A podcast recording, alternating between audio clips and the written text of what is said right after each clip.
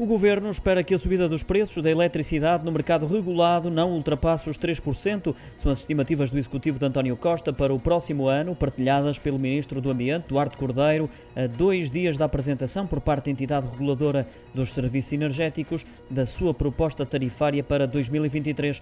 Estes 3% estimados pelo governo situam-se assim abaixo dos valores previstos também pelo executivo para a inflação, os 4%, uma diferença considerada significativa por Duarte Cordeiro que frisou ainda que com a tarifa regulada da eletricidade e do gás natural, as famílias estão protegidas. Isto durante uma conferência de imprensa na qual apresentou o pacote de 3 mil milhões de euros para suster em 2023 os aumentos dos preços de eletricidade e de gás natural. Duarte Cordeiro também destacou que as famílias mais necessitadas têm direito à tarifa social na eletricidade, um desconto de 33% que conta com 700 mil beneficiários.